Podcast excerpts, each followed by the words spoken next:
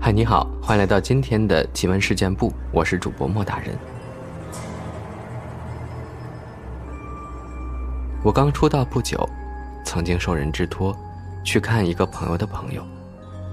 说是朋友的朋友，其实我们自己也有点认识，只不过很长一段时间没有联系，所以也已经跟陌生人差不多。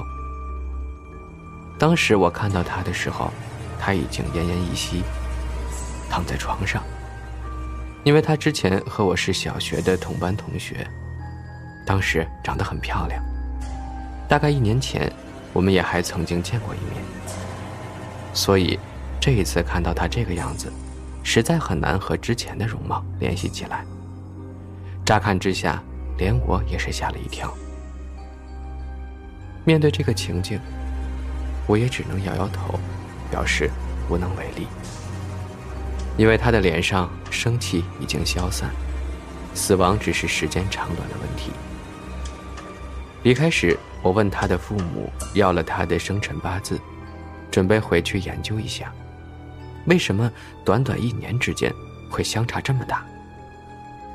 可是八字命盘显示，他并非短寿之人，命格和现在的情形完全不同。那么究竟如何会这样？姑且不论我们两个人也算是从小认识，就是这其中的神秘原因，也大大勾起了我的好奇心。不过有时候，好奇心，并不是一件好事。通过这件事儿，我深深的明白了这个道理。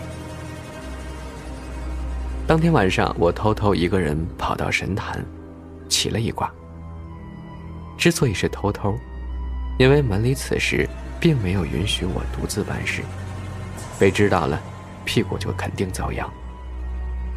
奇卦的结果不容乐观，变成今天这个样子，完全是有人下符诅咒所致。第二天，我就把这个结果告诉了我中间的那个朋友。这件事儿可能还有蹊跷，可以的话，安排我再见一面。第二次来到医院，当时的感觉。整个人生气更弱，观察四周环境，以及他的脉息，并没有发现什么蹊跷之处。待了不多时，就有护士进来催我们走，说是不能长时间打搅病人。走之前，我趁按脉的机会，偷偷的拔了几根他头上的头发带走了，准备回家再做打算。当时我想的很简单。就是替我同学做个替身，然后把兵器引到替身上。所以晚上就将替身符和草人之类的都准备好。第二日，趁家里人出去办事的空当，自己一个人起坛祭草人做替身。刚开始都还比较顺利，等到要开光草人时，将头发和开光符绑在一起焚化时。突然发现神坛上的镇坛水开始慢慢的晃动起来。在我们这一派中，坛上的这款镇坛水有着至关重要的作用，甚至于有人曾经说过“有水即有坛，无水难成坛”的俗语。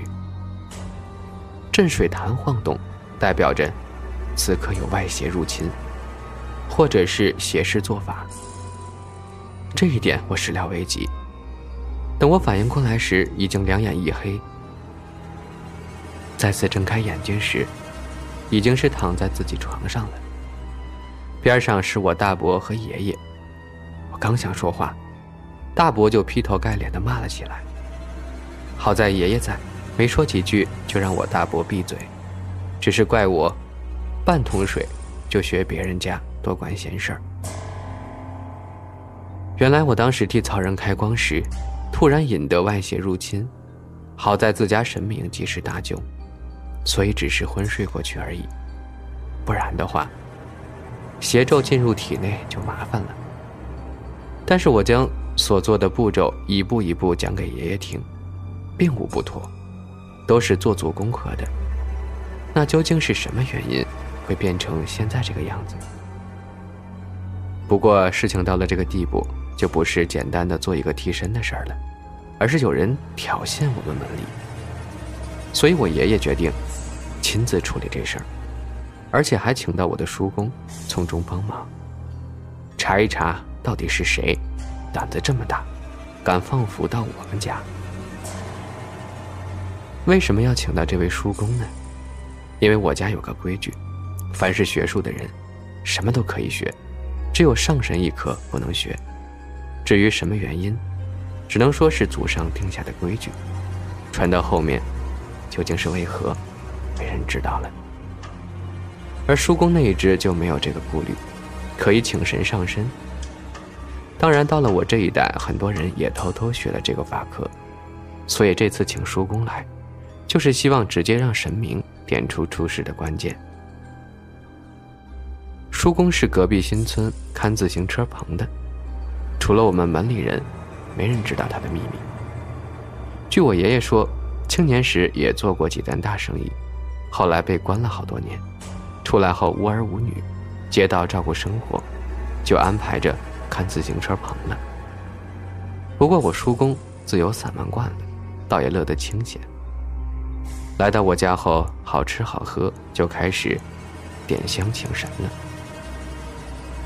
叔公请的神是我们家坛上一位很特殊的神明，不会开口，只能以笔代言，但对于追查邪病和催旺桃花有一套独特的法门。说实话，我一直好奇，为什么是这两者兼而有之呢？经过一番仪式之后，神明上身了，家人将事情的原委再说一遍。叔公停了一会儿。突然用笔写下两个大字：“头发。”大家看到这个字儿都感到莫名其妙。头发？什么头发？还想继续问下去，叔公淡淡的说：“走了。”于是大家就围绕着这个头发开始研究起来。但是无奈线索实在太少，到底什么头发呢？大家还没研究出来。突然，我想到一个地方。我做替身的时候，里面有放我同学的头发呀。爷爷听我这么一说，立马把当时用火烧了的符和头发的灰烬拿来。不过因为经过了火烧，很难看出这头发有什么问题。我叔公看了，倒不慌不忙，拿了一碗水，将灰烬倒入水中，又从自己包里拿出一根针。大家都搞不懂他要做什么。用针将自己指头刺破，然后滴血到水中，混合着灰烬，嘴里喃喃不知念了些什么。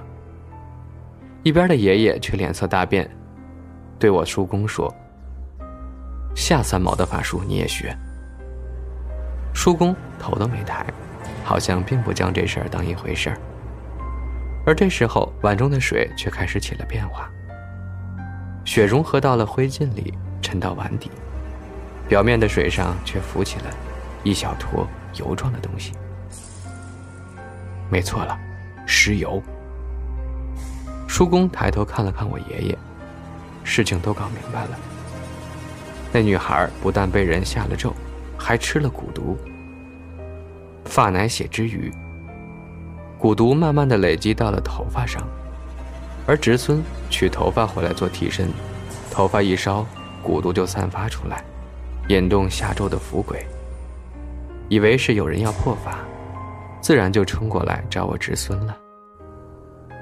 听叔公这么一说，大家觉得合情合理。原来这一切真的是我多管闲事儿惹出来的麻烦。既然不是针对我家，那也就不必深究，以后自己多注意就好了。不过我听叔公说出了其中原委。俗话说，有法就有破。叔公既然知道什么原因，当然也能够解决这个问题。问题解决了，我同学也就有救了呀。送叔公出门时，我偷偷的求他帮我这个忙，救救我那同学。叔公却并没有马上答应，只是叫我明天中午再来找他。第二天中午，我偷偷来到隔壁新村的自行车棚。叔公刚吃好饭，正闭目养神。我刚进来，还没等开口，就指了指桌子底下一包东西，叫我拿去给我同学吃。如果他家里人相信肯吃下去，那还有的救；如果对这个不相信，哼，恐怕神仙也难渡无缘之人。然后吩咐我肯吃药之后，取一缕头发和食指的指甲。叔公因为在历次运动中受到很多打击，所以他性格都有点古怪。我不敢多问，拿着药包自己先走了。到同学家里将这情况一说，原本这家人其实并不信这些神神鬼鬼的，但事已至此，科学已经是很难解释，家人呀也就抱着死马当活马医的心态。想来我这同学辈的老邻居也不会害他们。所以勉强接受了那包药，说晚上吃了试试。不过看那态度，好像始终不大相信。不过能做到这一步，我也算是仁至义尽了。其他的事儿，就随他去了。第二天一早，我还躺在床上没起身呢，突然门口响起了咚咚的敲门声。我打开一瞧，就是我那同学的家长。我一看那样子，心里吓了一跳。难不成吃我的药还吃出问题来，来找我兴师问罪不成？被他们一阵拖了，到了家里之后，发现女同学的脸色比之前明显好了很多，人也精神了一些。原来昨晚上吃过晚饭，家人分了一半的药粉调在水里给她服下。过了大概半小时吧，突然开始大呕吐起来。刚开始时，刚喂下去的那些食物，后来逐渐变成清水，之后，就开始呕出一些红红的小虫子，一直呕到半夜才停的，人都差不多虚脱了。家人正以为是药粉的问题，结果第二天早上一看，气色反而好了很多，一下子对我有了信心，于是特地再找我来看看，应该怎么做。我说我也不知是怎么一回事儿，这药粉是一个亲戚给的，还说还需要指甲和头发，才能想办法救人。面对这唯一的一根救命稻草，这家人自然是有求必应，连忙剪下头发指甲给我带去。当时我还很年轻，因为能帮到同学，自己呀也感到倍儿有面儿，带着指甲和头发来到了自行车棚，交给叔公。叔公说：“今天晚上他就会动手，也许要我帮忙。叫我就别回去了，一起吃晚饭。”我当时还没实战过，能有机会看到现场，当然很是高兴。和家人说了一声，就留下来和叔公一起吃晚饭。时间过得很快，白天我们两个聊天，一会儿就过去了。从聊天中，我了解到叔公的过往。富过，显赫过，也曾低潮过，倒霉过。现在年纪大了，反而一切都看淡了。想想年轻时做的那些孽，现在也算是做些好事儿，积点阴德。太阳下山没多久，叔公收拾了碗筷，才让我第一次进了他的房间。我一踏进门，就愣住了。小小的房内，除了一张床之外，几乎没有任何家具，除了一个神桌供着几尊神像之外，真的可以说是家徒四壁。只见叔公从床底拖出一个米缸，抓起一把米，开始在地上画图案。一粒粒的米在他的手下，神奇的构成了一幅浮图。这种摆法，我在门中从未见过。这回真是大开眼界了。又用纸剪出一张人形，写上我同学的姓名，将指甲和头发粘在背后，放在浮图的中间。打开大门，放下门帘儿，我才发现，原来门帘也是由一道大符所构成。叔公自己说道：“年轻的时候居神异鬼，老了功力没那么强了。”怕有些来寻仇的，只好自己多做防护，自求多福了。